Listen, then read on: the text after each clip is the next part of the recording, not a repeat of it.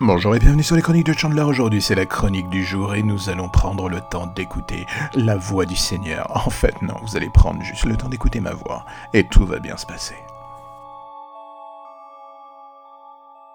J'essaye de prendre la chose avec un peu de recul, de peser le pour et le contre, de me dire que l'avancée technologique pourra permettre d'étendre l'univers Matrix encore plus loin, mais dans le fond, je suis devant un cas de figure assez particulier. L'annonce de ce quatrième volet de la saga Matrix me laisse absolument froid. La trilogie d'origine était ce qu'elle était, un classique pour certains, une fumisterie pour d'autres. Elle a autant de qualités que de défauts, mais après la fin de cette dernière, on se demande ce que les scénaristes vont pouvoir dire de plus et pas forcément juste de trop. Car c'est bien là que va résider tout le problème de ce retour en grâce avec la réalisatrice et deux des acteurs emblématiques de la saga. Est-ce que les fans seront au rendez-vous et aptes à pardonner si quoi que ce soit dérape au niveau de la réalisation? Bonne question. Gros pari aussi pour Warner qui remise à nouveau sur les Wachowski même si ces dernières n'ont pas foncièrement eu beaucoup de succès ces derniers temps au box-office. Et cela m'amène à me dire que l'ensemble d'un de storytelling suit un temps la course vers l'argent facile. Comme beaucoup de grosses franchises, les studios finissent un jour ou l'autre par les réactiver, rebooter et en faire des nouveaux formats pour encore amasser à nouveau et à nouveau et à nouveau beaucoup plus d'argent.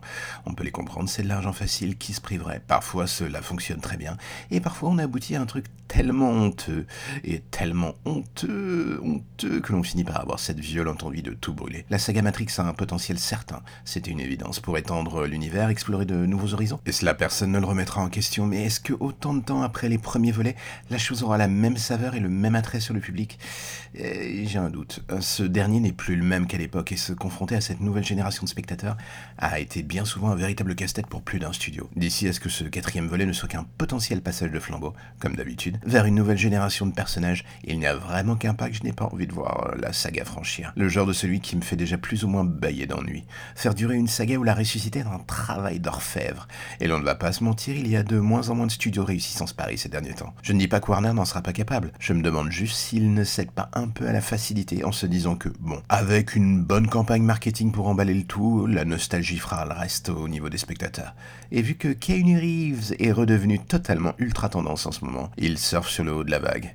Est-ce que l'on peut vraiment leur en vouloir? Eh, Non, je pense que beaucoup d'autres auraient fait exactement pareil à leur place. En ce qui me concerne, je me dis que la meilleure solution aurait peut-être été comme Sony avec la déclinaison vidéoludique de Spider-Man de rebooter la saga Matrix dans le même genre de jeu et d'en faire un rendez-vous cinématographique ou ludique chaque saison. Cela aurait ramené autant avec une prise de risque moindre si confié au bon studio. Mais bon, ne vendons pas la peau de l'ours avant de l'avoir tué, si cela se trouve, ce Matrix 4 sera absolument génial et me fera bien fermer ma gueule. C'est tout le mal que je lui souhaite. Et voilà, c'est la fin de la chronique du jour. Si par hasard vous avez envie de rattraper votre retard sur les épisodes précédents, il n'y a qu'une seule solution qui se propose à vous. Tapez les chroniques de Chandler sur absolument toutes les plateformes de podcast en ligne. Et là, vous pourrez vous abonner, vous pourrez faire en sorte de parler à votre voisin de ce petit podcast, de le faire connaître.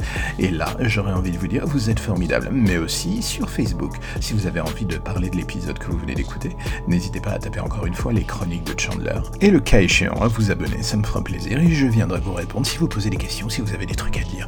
Je suis toujours à l'écoute. Allez, on se revoit demain. Passez une bonne journée. À bientôt.